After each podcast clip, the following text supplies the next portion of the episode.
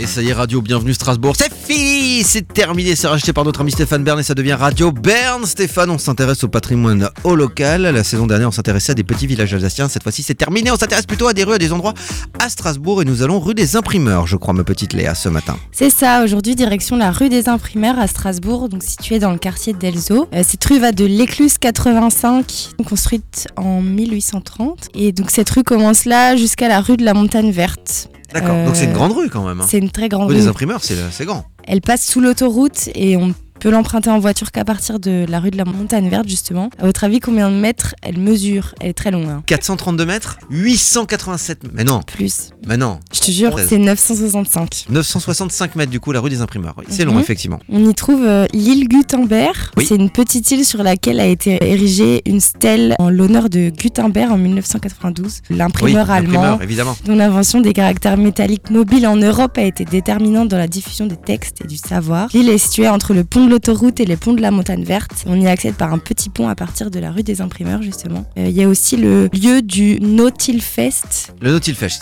Fest, Mm. ouais, c'est un- une randonnée euh, fluviale qui a eu lieu le 9 septembre en 2023. Il y a des avirons, des canoës, des kayaks, des dragon boats, voilà, qui ont fait une randonnée fluviale de 22 km Ça peut à être sympa, Strasbourg. ça. Il y a aussi l'association sport nautique de Lille, créée en 1923. Et à la base, c'était un club d'aviron. Et là, voilà, c'est une nouvelle construction qui a été érigée à l'emplacement actuel rue des Imprimeurs. Il y a aussi le Cercle Nautique Hill Club, euh, qui met à disposition de ses membres des embarcations de, de tout type, justement, des kayaks, etc. Il y a aussi le Strasbourg Marines, qui est un petit port de plaisance. Ouais, petit port de plaisance, tu vois les, euh, quand tu reprends l'autoroute euh, au niveau de l'Elzo, l'île Kirch, là, tu vois, Ouais. les, tu vois les bateaux, ouais, effectivement, Mhm. des petits, des- mais c'est c'est petit, c'est pas énorme, c'est pas énorme. Mais euh, c'est ouf parce que je pensais que la rue des imprimeurs, genre il y avait une dizaine d'imprimeurs, je pensais dans cette rue. En fait, non. non, En fait, non. non, c'est pas, c'est c'est Pas pas du pour tout. ça qu'elle s'appelle la rue des pas du imprimeurs. tout, D'accord, rien à voir. d'accord.